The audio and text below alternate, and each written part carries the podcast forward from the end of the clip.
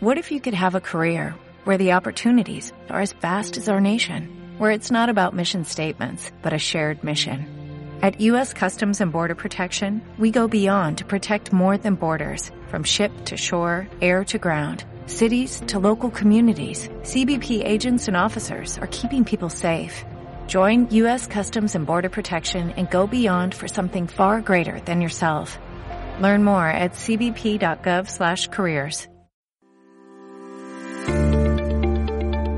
Bienvenidos al podcast de Marketing Pastelero, un espacio donde encontrarás tips, historias y estrategias de marketing y comunicación que te ayudarán a construir y mejorar tu negocio de pastelería de la mano de grandes emprendedores que han tenido éxito en su negocio. Descubre un episodio nuevo en nuestro canal de Spotify, Deezer o iTunes.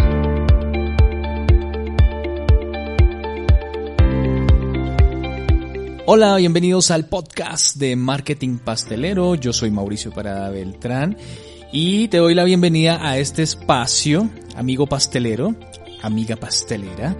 Eh, hoy vamos a, a, hablar en este episodio de un tema muy importante y es de esos errores que se cometen al poner precio a los productos que hacemos. Entonces, si quieres aprovechar toda la ganancia de tus productos, hay que evitar estos errores al ponerle el precio a esas deliciosas creaciones que haces. Esto hace que tu estrategia de precios sea mucho más eficiente y reconozcas el verdadero valor de tu producto. Así que voy a nombrarlos y me puedes escribir ahí en los comentarios si has cometido alguno de estos errores. ¿Listo? Vamos con el número uno. Vender a un precio por debajo de sus costos.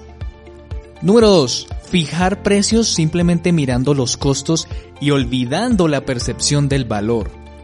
Número 3. Dejarse guiar por la competencia. Y número 4. No actualizar los precios y costos periódicamente. Ahora sí cuéntame, ¿cuál de estos errores has cometido en tu emprendimiento de pastelería? Ahí nombraba la percepción del valor y también quiero hacerles esa pregunta, ¿cuántos de ustedes utiliza la percepción del valor de sus clientes para identificar los ingresos y fijar el precio a sus productos? ¿Saben que pueden encontrar gente dispuesta a pagar más por sus trabajos? No digamos que pagar bien, porque pues en teoría todos deberían pagar lo justo.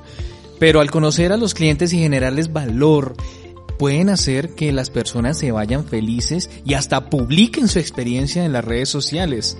El precio sin estrategia no se debe tener en cuenta. Si realmente deseas obtener ganancias, no vendas el precio, vende el valor. Y eso es lo que ahora, otra pregunta que mejor dicho este episodio está lleno de preguntas.